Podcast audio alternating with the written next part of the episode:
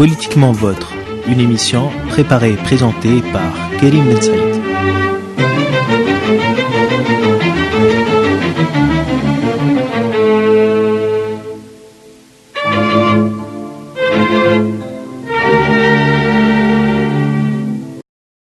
Bonjour euh, chers auditeurs et bienvenue comme chaque samedi à votre émission Politiquement Votre avec au micro Kerim Ben Saïd, à la coordination Haneb Ben Malem et à la technique Nawel Sridi. Alors il y a quelques jours, le 3, euh, le 3 mai précisément, nous fêtions la journée internationale de la liberté de la presse et cette semaine euh, nous avons choisi d'en parler, de parler de l'état des médias en Tunisie.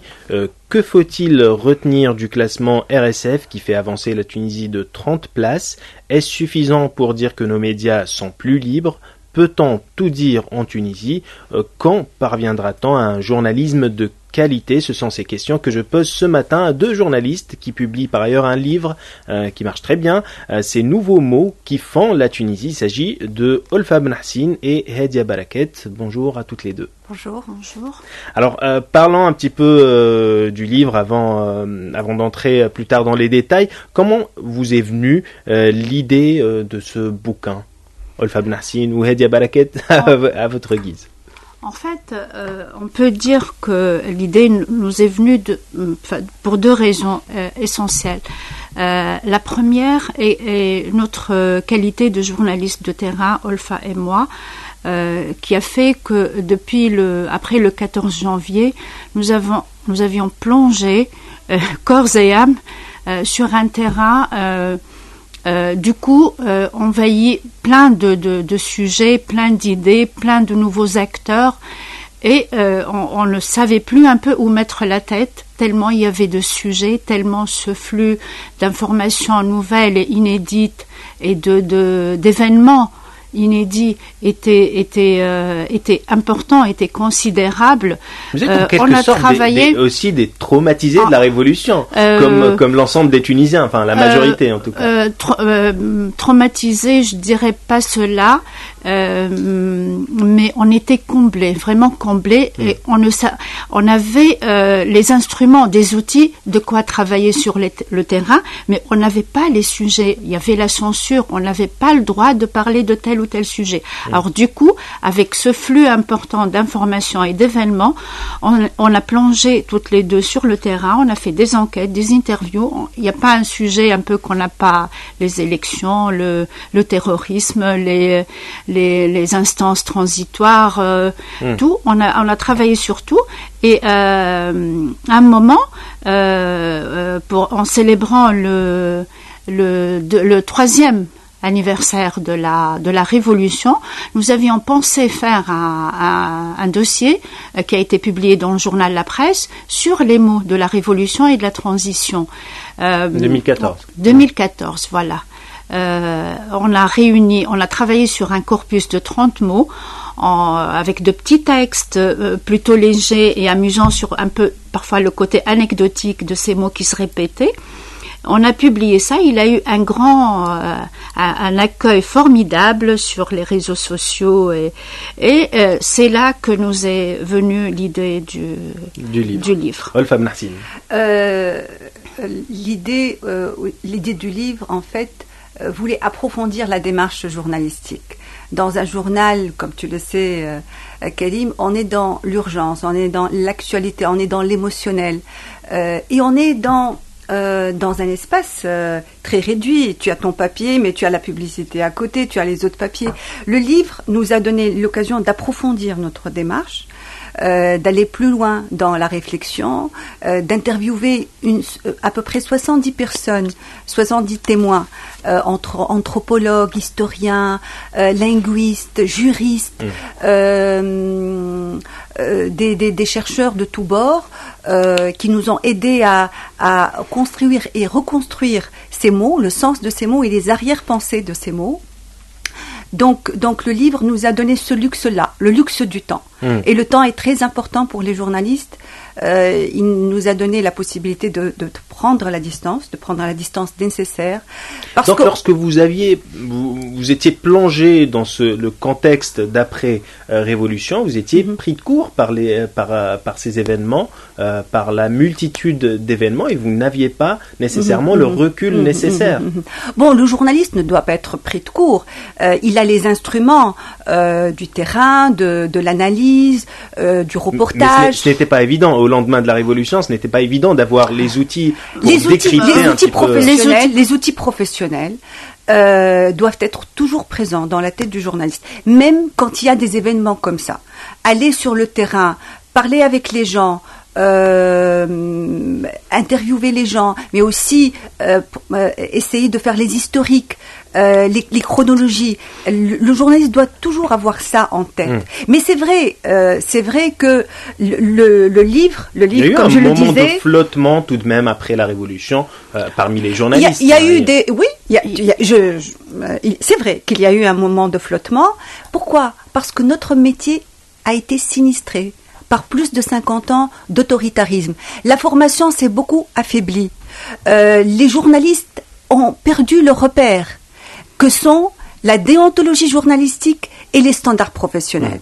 On va en parler. Euh, tu sais, euh, Kérim, mm. par exemple, à l'école de journalisme, on a arrêté d'enseigner l'enquête et l'investigation. Parce que ce n'était plus possible de, le pratiquer sur le terrain. C'est vrai ce que tu dis.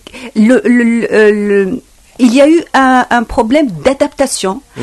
à ces événements incessants, intenses, euh, continuelle. Il y a eu un moment, un petit moment, un petit moment, mais bon.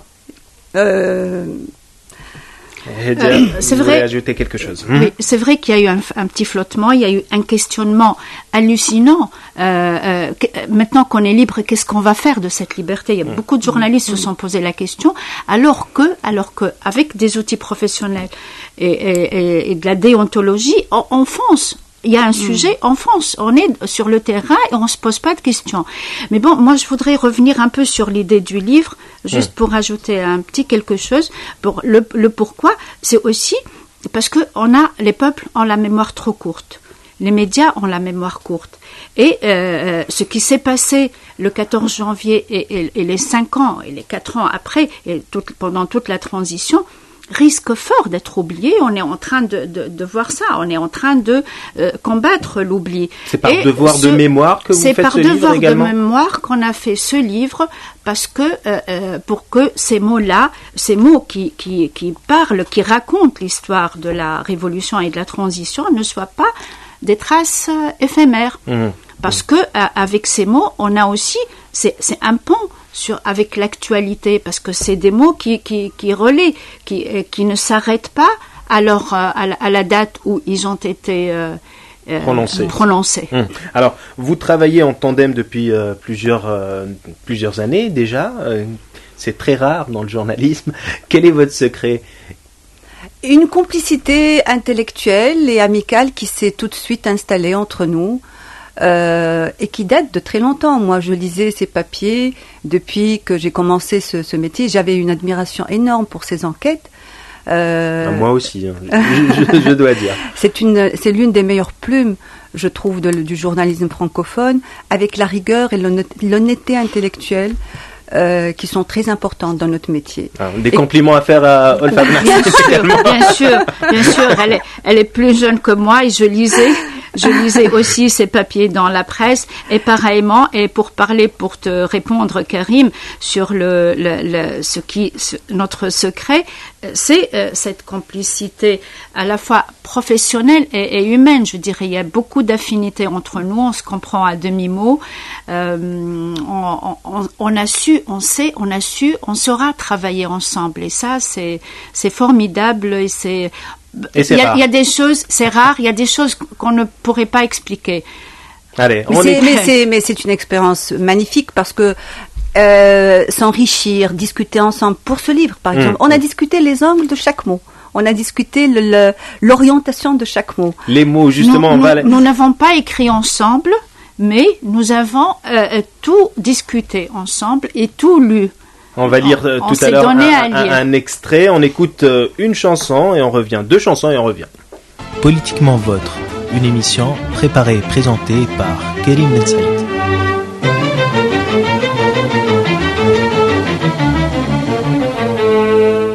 10h26 minutes sur les ondes de RTCI. Nous parlons de ces nouveaux mots qui font la Tunisie. Un livre euh, écrit par Hedia Baraket et Ulfa Ben Hassin. Alors, quels sont ces mots? Euh, I'lam al-Ar, euh, donc médias de la honte, euh, Majlis Ta'sisi, assemblée euh, constituante, euh, Hiwar Watani, dialogue national, euh, Takfir, l'accusation euh, d'apostasie, euh, Mu'emra, le complot, euh, Almani, laïque ou encore euh, Zawej Urfi, donc euh, mariage coutumier, ce sont autant euh, de nouveaux mots qui font la Tunisie évoqués donc euh, dans ce livre. Je vous laisse euh, aussi avec un, des extraits de ce de ce livre. Euh, Hedia Baraket. On est le 6 janvier, deux jours après que Mohamed Bouazizi décède et que toute la Tunisie rallie, rallie la lutte née dans le centre. Dans une dimension parallèle qui se révèle autrement plus réceptive aux exaltations révolutionnaires de la rue et encline à leur donner du sens, des conversations s'enflamment.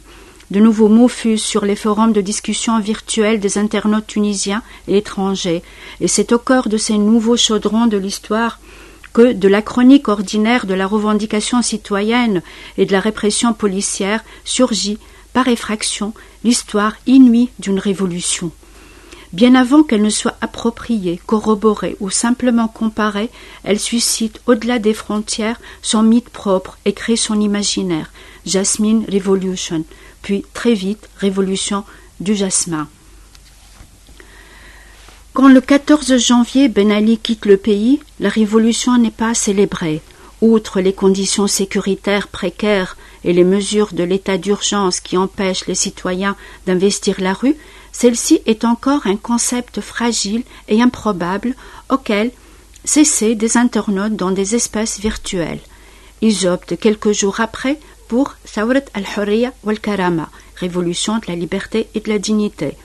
L'intitulé est vite adopté par les jeunes, le centre du pays et les syndicalistes, prêts à s'approprier une révolution dont la grande répétition a eu lieu il y a trois ans déjà dans le bassin minier de Gafsa Erdaïev. Les médias français s'accrochent une semaine ou deux au jasmin avant d'écarter complètement le mot révolution. Il sera désormais question de révolte, rébellion, intifada tunisienne. Les quotidiens tunisiens à Sahafa et à Chourouk célèbrent en toute neutralité le choix du peuple, évitant à ce stade de donner un nom aux événements. Sur la chaîne de télévision publique, brusquement émancipée du sigle TV7 et du double monopole du président Ben Ali et son épouse, les journalistes n'ont pas les mots. Les premiers jours suivant le 14 janvier, poètes, cinéastes, hommes de lettres, hommes de théâtre universitaires et intellectuels de tous bords prennent d'assaut l'espace médiatique qui leur était jusqu'alors interdit. Aussi vite que la dictature croule, ils recouvrent la parole perdue et mettent des mots sur ce qui advient. Dans la déferlante des théories et des euphories, et au plus beau des tâtonnements, une expression fuse, As-Sawr al-Mubaraka. Difficile d'établir la traçabilité d'une révélation. Seule évidence, elle dérive d'un curieux emprunt du slogan fondateur du coup d'État du 7 novembre 87, At-Tahawul al-Mubarak, le changement béni. Et alors que dans la rue, une révolution en marche continue à gronder, impulsive, créative, jusqu'au boutiste, les plateaux de la télévision publique l'apprivoisent et la soumettent à l'ordre des mots passés. Euh, Hedia vient de lire un extrait de, du mot Athaura et moi je lirai euh, le texte de Himar Watani, le fameux lapsus de Absatar Ben Moussa, pendant le, le dialogue national. En tant que quartet, nous avons décidé d'assumer nos responsabilités et d'organiser un âne national. D'organiser un âne national. À deux reprises, en ce samedi 5 octobre 2013, quelques minutes avant la signature de la feuille de route par 21 partis politiques tunisiens, Abdesattar Ben Moussa s'embrouille dans les syllabes. Il trébuche sur le mot hiwar en arabe, dialogue, le remplaçant par himar, âne. Malgré lui, le président de la Ligue tunisienne des droits de l'homme marque par son lapsus le meilleur moment du bêtisier du dialogue national. Freud y aurait vu un acte manqué, révélateur d'un trouble profond. En fait, le discours de Absatal Ben Moussa se déroulait dans une ambiance lourde de tension. Ce jour-là, au Palais des Congrès, après plus de trois heures de retard, de négociations en coulisses, de confusion, de menaces de boycott et d'hésitation, un consensus relatif a été finalement trouvé autour de la feuille de route. Mais dans ce contexte de crise de confiance généralisée, les, incertitudes pesaient encore. Et même si, embarrassé, penaud, il a tenté de justifier son, propos, l'âne, comme le dialogue, peut nous aider à arriver à bon port. C'est la pensée la plus vraie de l'homme qui a flué par l'entremise de cet accident de discours. Signora, signora pas, s'interrogeait intérieurement Absat Ben Moussa, qui aurait diagnostiqué Freud inconsciemment, ne croyait probablement plus à un processus marqué depuis son déclenchement en cet été meurtrier de l'année 2013 par les tiraillements, les manœuvres des uns et les esquives des autres. Il avouera plusieurs mois plus tard une part de, ses angoisses. Je craignais qu'on exploite le dialogue à des fins partisanes tout en vidant la feuille de route de sa substance en songeant aux stratégies de récupération de la révolution dont certains sont passés maîtres, Rukoub al thawra j'avais peur que le dialogue ne récolte le même sort, un Rukoub al hiwar instrumentalisation du dialogue. Idiot, ignorant, borné, tant dans la symbolique latine qu'arabe classique et arabe dialectal, l'âne devient, dans la bouche de ce membre du quartet, un adjectif qualificatif du dialogue à venir. Par la force d'un mot involontaire, Absata Ben Moussa réussit à transformer le palais des congrès, qui rassemblait une bonne partie de la scène politique, en un grand théâtre de l'absurde. Un rire salvateur éclata, une catharsis pour tous.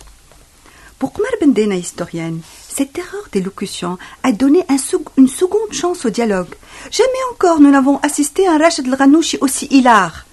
C'est probablement grâce à ce rire, tellement spontané, que les présidents du mouvement Annarda a accepté finalement de signer la feuille de route. D'autres répéteront par la suite le même lapsus. Ahmed du parti Le dialogue national est devenu une aux ânes. Rahbet Hamir, commentera un journaliste. Les acteurs politiques, eux, n'avoueront jamais s'ils ont intentionnellement ou pas perverti oups, plutôt interverti les syllabes. Voilà, c'était euh, deux extraits formidables du livre Ces nouveaux mots qui font euh, la Tunisie. Euh, alors, il y a quelque chose de, psychanalytique dans l'approche des mots. Vous l'avez écrit dans, dans les réseaux sociaux et c'est quelque chose que vous avez fait malgré vous. C'est quelque chose que vous n'avez pas calculé que vous n'avez pas voulu finalement, Hedia Baraket C'est un peu, un peu aussi une évidence. C'est tout à fait naturel que la, psychanalyse, c'est le, travail sur le langage. Les, psychanalystes, un peu comme les journalistes, enfin, bien sûr, c'est des corps qui n'ont rien à voir, mm. rien de commun, mais, mais nous avons ceci en commun que nous, nous travaillons sur les mots des autres. Nous travaillons sur les mots, sur le langage et, euh, les, psychanalystes euh, ont comme outil le, langage. Euh, pour les, rêves, pour le, le, journaliste aussi, il a les mots des autres auxquels il met, dans lesquels il met de l'ordre. Mmh. parfois, quand nous, nous faisons de, de, longues interviews de, de, personnalités ou de scientifiques ou de, ou d'universitaires. Alors après, euh, nous avons euh, euh, l'agréable remarque que nous recevons après la publication de l'interview que la personne nous dit avoir trouvé euh, beaucoup d'ordre dans, dans, ses idées, dans des idées qu'il nous avait émis un peu, euh, euh, un peu de manière pas, pas aussi ordonnée, de manière un peu anarchique. Et alors, c'est le fait de remettre de l'ordre dans les mots et, dans les pensées des autres qui nous rapproche un tout petit peu des, peut-être des psychanalystes. Alors, vous avez titré donc ce livre, ces nouveaux mots qui font la révolution, mais la Tunisie. la Tunisie Est-ce que on pourrait enfermer la Tunisie en ces, en ces quelques mots finalement. Est-ce que c'est possible de est-ce que c'est possible de, d'enfermer la Tunisie d'après la Révolution en ces finalement c'est quelques mots? Tu sais, au départ, notre liste était beaucoup plus longue. On, on, avait repéré à peu près 120 mots. Euh, mais petit à petit, on s'est rendu compte qu'il y avait des mots où se croisaient plusieurs notions, comme le mot complot par exemple, où, où on peut aussi, euh, où il y a, où, se croise le mot euh, le mot bad al-atraf, les partis, des partis. Euh, donc primo, il y a ça. Euh, et, et, secondo, euh, nous avons nous euh, encadré les mots dans une dans une période. Hmm. on a on a couvert les mots entre qui ont été prononcés, pas tous bien sûr. Hmm. Nous avons nous faisons un choix subjectif. Effectivement. Parce qu'il y a dans le livre, il y a plus d'une soixantaine de, voilà, mots voilà, qui ont été voilà, expliqués et évoqués. Hmm. Voilà. Donc la période que nous couvrons commence avec le 17 décembre et elle s'arrête à, l'automne 2015, automne 2015. Hmm. Donc après les élections, après les élections et surtout après l'attaque terroriste euh, sur l'avenue Mohamed V. Hmm. Donc, euh, donc euh, on, a, on a une période. Donc les mots qui sont sortis après, hmm. comme par exemple Fesed ou, ou Tajrim al-Harak al-Ijtima'i, euh, on ne les couvre pas. Parce que, et, puis, mmh. et, puis, on n'a pas voulu faire quelque chose de très, très, très exhaustif, et on le dit. On mmh. ne fait pas un lexique exhaustif. ce sont des mots qu'on a choisis selon leur récurrence, mmh. euh, selon leur pertinence. Euh, et moi, je pense qu'ils donnent quelque chose qu'ils donneraient les, mis les uns à côté des autres, ils donneraient la plus grande enquête qui ait été faite sur la transition et la révolution. Hmm. Euh, bon, il y a, y a des mots comme RTLCSI, il y a, tout est évoqué, les élections, les assassinats politiques, euh, euh, et, et, dans les mots, il y a des histoires.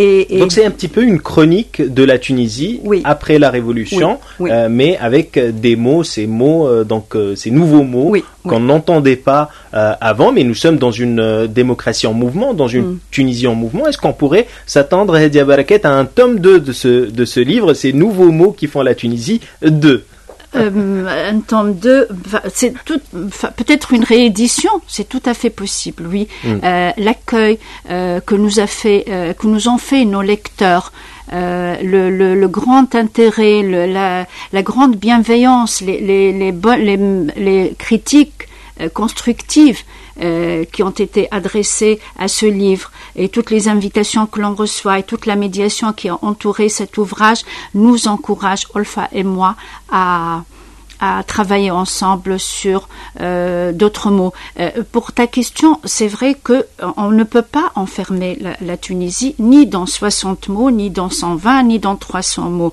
parce qu'à chaque période, ces mots, Ben Ali avait ces mots. Euh, mm. Maintenant, on va, on va avoir d'autres mots, mais comme elle dit Olfa, on a essayé de donner le récit ou le, roman le plus exhaustif possible de cette période entre l'auto-immolation de Bouazizi et l'attaque euh, euh, terroriste contre le bus de la garde nationale. C'était un choix méthodique, un choix technique pour arrêter de travailler sur le bouquin. Mais là, vraiment, euh, tout l'accueil réservé à ce livre nous donne envie de, de, ou de faire une réédition ou de, de faire un tome 2. Est-ce que c'est un livre pour l'histoire? Oui, quelque part. Hum, en fait, cette idée de, de d'être des témoins, euh, être les témoins d'une histoire inédite. Une révolution, on ne vit pas une révolution tous les jours, on ne vit pas une transition tous les jours. Quelle chance pour un journaliste de, vivre ça, de, de voir la ville changer, de voir tous ces forums politiques sur l'avenue le 14 janvier, et après les, les sit-ins, la Casbah, tout ça, c'est une, une chance immense. Et on s'est rendu, et on a eu cette ce sentiment très fort, Hedia et moi, quand on était sur le terrain, de vivre quelque chose d'inouï, d'inédit, et qu'il fallait témoigner euh, pour l'histoire. Et, on s'est dit peut-être que nos papiers, que nos articles, que ce livre euh, servirait aux historiens qui écriraient euh, dans 10 ans, dans 20 ans, on ne sait pas, dans 50 ans, l'histoire de la transition et de la révolution. Allez, la liberté de la presse, on en parle juste après euh, deux chansons. Euh, on revient euh, après avoir écouté Jennifer Lopez dans Let's Get Loud et Beyoncé dans Single Ladies.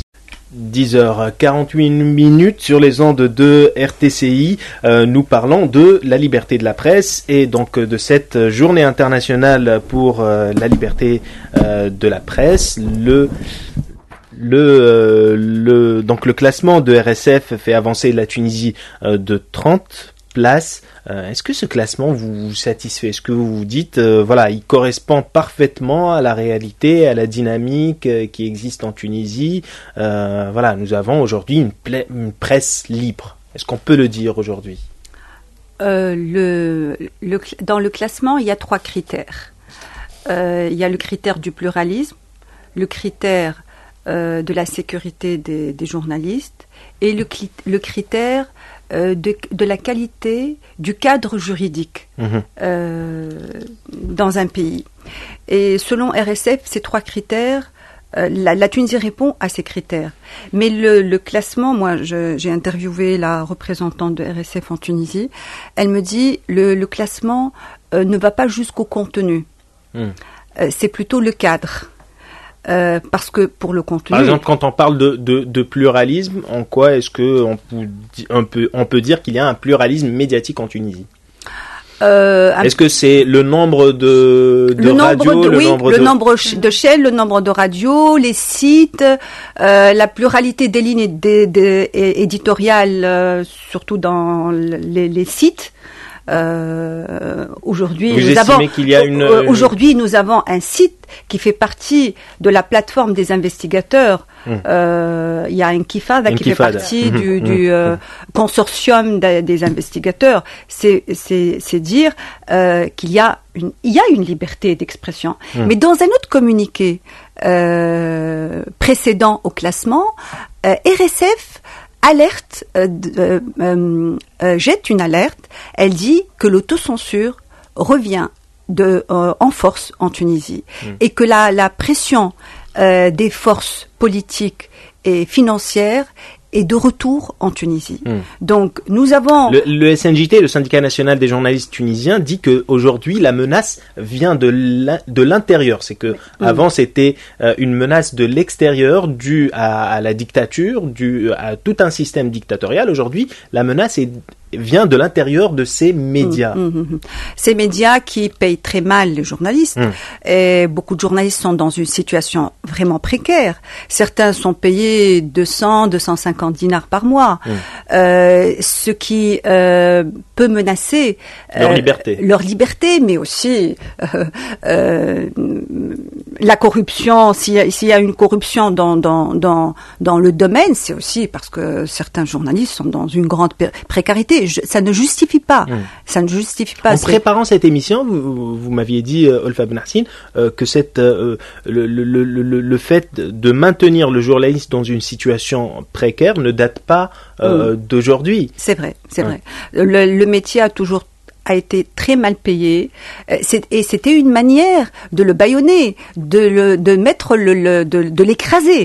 Euh, des journalistes qui sont mal payés euh, auront toujours un statut inférieur. Ils n'auront pas la dignité de, de quelqu'un qui est bien payé, qui qui vit d'une manière confortable. Donc donc c'est ça a été au départ une politique. Aujourd'hui, je pense que la multiplicité euh, surtout les radios, les petites radios et les télévisions privées, euh, fait que euh, le journaliste reste dans, une situation de précarité et on ne se rend pas compte à quel point ce métier a, beaucoup, a de l'importance. Dans une démocratie, c'est le sel d'une démocratie. Mhm. Alors, Moi, je- oui. Euh, Mais je vais vous poser une question, euh, vous, vous répondez euh, à votre guise. Peut-on aujourd'hui tout dire en Tunisie? Euh, certainement pas. Mais je voudrais d'abord, euh, Karim, si tu permets, revenir sur le, le classement de alors, pour, pour dire que euh, les classements, euh, les, le, les, classements sont, euh, sont bons, sont indispensables, mais ça, euh, ça reste toujours un regard extérieur qui ne va pas dans le fond des choses. Mm. Alors, euh, pour parler de la liberté de la, la presse en, actuellement en Tunisie, on ne peut pas dire qu'on est dans qu'on est dans un très bon, un bon classement. Et qu'est-ce qui vous fait Parce dire ça? Ce qui me fait dire ça, c'est c'est tout ce qui reste à faire. Nous sommes, je dirais, je pourrais l'appeler dans une, euh, une phase de libération de l'expression, de Mm. libération de la presse, mais pas de liberté encore. Parce que pour qu'il y ait une presse libre, il faut plusieurs conditions. La première, ce serait une bonne une formation de base de grande qualité, une formation continue de qualité, une autorégulation à l'intérieur des, des secrétariats de rédaction des médias, euh, une, euh, une maîtrise de la règle professionnelle et de la règle déontologique d'ailleurs qui, qui, qui sont des vases communicants qui dans l'une dans l'autre. Il n'y a pas de professionnalisme sans déontologie, ni de déontologie sans professionnalisme. Hmm. Ça- Aujourd'hui, sommes-nous libres de dire euh, ce qu'on veut Aujourd'hui, on est libre, bien évidemment, de critiquer les hommes politiques, les députés, le président de la République, le, le chef du gouvernement. Euh, ça, c'est quelque chose de qu'on voit euh, tous les jours. Mais dès lors qu'on s'intéresse, par exemple, à la corruption, à des à des sujets beaucoup plus euh, beaucoup plus sérieux, on se rend compte qu'il y a des intimidations, qu'on- comme on le voit avec le site d'investigation Intifada qui a été euh, piraté au lendemain donc de De la de la révélation des des, des papiers des Panama Papers. Mhm. Donc euh, aujourd'hui, peut-on tout dire C'est voilà. la preuve que l'on ne peut pas tout dire. Euh, Il n'y a pas que la, on ne peut pas parler de corruption et on renvoie, on renvoie toujours tous les sujets délicats et, et difficiles à l'investigation. On dit, on doit, on, doit euh, encourager euh, l'investigation, alors que c'est vrai, mais ce n'est pas tout à fait vrai. On peut aussi susciter les sujets, on peut parler au quotidien des sujets avant d'en arriver à, à l'investigation. Mais là, il y, a, il y a des sujets où le blackout, où le silence est total. Moi, je, je- je m'étonne euh, en ce moment que les médias n'écrivent pas suffisamment, ne parlent pas suffisamment de la loi sur l'égalité de l'héritage. Mm. Voilà un sujet qui reste tabou. Euh, Ce sont des sujets qui euh, Oui, il y a oui, des oui. tabous. Et puis il y a, il y a beaucoup de Donc la, gens cens- la censure, elle vient, c'est c'est aussi l'autocensure. Il y a les puissants, qui ont Mm. les, les- ces, ces hommes d'affaires, qui sont liés à la politique. Il y a également la société qui impose aussi sa dictature sur les, les, les journalistes. Euh, pour le sujet dont parle Hedia, euh, l'héritage, euh, moi je pense que c'est aussi la faute des journalistes. Il faut que les journalistes osent faire des choses. C'est leur métier Mm. d'écrire sur euh, ce qui se, sur les bouleversements. C'est un sujet euh, et excitant pour les journalistes. Euh, et Est-ce euh, qu'un et- journaliste doit bousculer les codes ou peut. bien se dire voilà, puisque 90% des Tunisiens euh, ne sont pas d'accord avec l'égalité Mm. euh, de l'héritage, Mm. donc mhm. moi je vais aller euh, dans ce sens-là, ou on- bien il, il- son rôle est de bousculer euh, on ne sait choses. pas combien de, il n'y a pas eu de sondage Oui. sur euh, euh, mais Ben, son on- métier son métier est de parler de ce qui se de ce qui bouillonne Hmm. dans dans Et de dans donner la la parole à société. tout le monde. de donner la parole à tout le monde euh, de faire un historique des choses de, de comparer avec ce qui se passe ailleurs de de faire comprendre ce qu'une loi peut ramener à, au pays, tu vois. Donc, moi, je pense que euh, c'est vrai qu'il y a les forces politiques et, et financières qui imposent leurs lois, mais les journalistes aussi doivent aller au, de, au devant des, des, de ce qui se passe et et enquêter, faire des reportages. Il y a des genres qui manquent dans notre, euh, dans, dans nos médias. Euh, à la télé nationale, il n'y a pas du tout de, de, de- d'enquête, ni de reportage, ni de portrait. Où sont les portraits de Beji Sepsi, par exemple? Je n'ai pas vu un seul bon portrait de Ranouchi et des autres encore, des, des gens de la société civile. Euh, moi, je pense que on est dans un dans une ambiance de liberté d'une dans une semaine de la liberté de, de de la liberté de la presse. Je pense que la liberté est une brèche elle nous est ouverte, elle est ouverte aujourd'hui. La brèche est ouverte. Si on ne s'infiltre pas, nous, journalistes, dans cette brèche, elle va un jour ou l'autre se fermer. Alors très rapidement, on va parler euh, du rapport du journaliste avec les événements euh, terroristes. Très rapidement, parce que nous n'avons plus euh, beaucoup de temps aujourd'hui, on demande au journaliste, voilà, on lui demande de, de, se dresser contre le terrorisme. Comment doit-il agir et, et réagir? Est-il un soldat euh, contre le, terrorisme ou bien finalement on lui demande simplement de faire son travail? Euh, Je pense que là il y a des points de vue. Mon point de vue personnel que j'assume est que le terrorisme est un sujet délicat, trop délicat, comme beaucoup d'autres sujets délicats, et qu'il demande de la même manière du professionnalisme et de la déontologie. Mhm. Et c'est tout. On n'a pas, un journaliste n'a pas à être appelé à être un soldat contre le terrorisme. Mhm. Il a son devoir et d'enquêter et d'informer et d'être crédible. Certains, et, euh, voilà, pour, pour lutter euh, contre le terrorisme, disent voilà, la présomption d'innocence, par exemple, on peut s'en passer.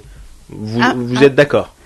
Est-ce que la présomption d'innocence. La présomption d'innocence. Mm. Parfois, certains médias passent outre cette présomption d'innocence. Euh, ça ne nous coûte rien d'écrire le présumé coupable, le mm. présumé mm. ça ne coûte rien et de le nommer et de. Mais parfois, le journaliste, pour montrer qu'il est clairement contre le euh, terrorisme, il euh, oublie ce terme de présumé. C'est pas, son, métier d'être contre. Il est son métier, c'est de traiter l'information. Et, et le, le terrorisme est une information comme les autres. C'est vrai qu'il faut prendre certaines précautions, être euh, plus rigoureux, vérifier encore plus, aller sur le terrain, malgré toutes les difficultés. On a vu des, journalistes qui ont été euh, agressés par les forces de la, de, la police. Mais euh, pour, c'est un sujet comme un autre. Juste prendre être plus dans la rigueur. Voilà, la rigueur, notre métier, c'est vérifier, vérifier et encore euh, vérifier. On arrive euh, au bout de euh, cette émission de Politiquement Votre. Je, je vais juste dire un, un événement. C'est l'association de formation pour les psychana pour la psychanalyse et d'échanges d'échanges cliniques. Voilà, donc vous êtes invité pour présenter votre votre livre. C'est le samedi 14 mai entre 10h et 17h à Tunis enfin, dans un hôtel de, de la ville de Tunis en tout cas. Merci beaucoup à toutes les, à toutes les deux. On se revoit donc euh, samedi prochain. Politiquement Votre, une émission préparée et présentée par Kérim Saïd.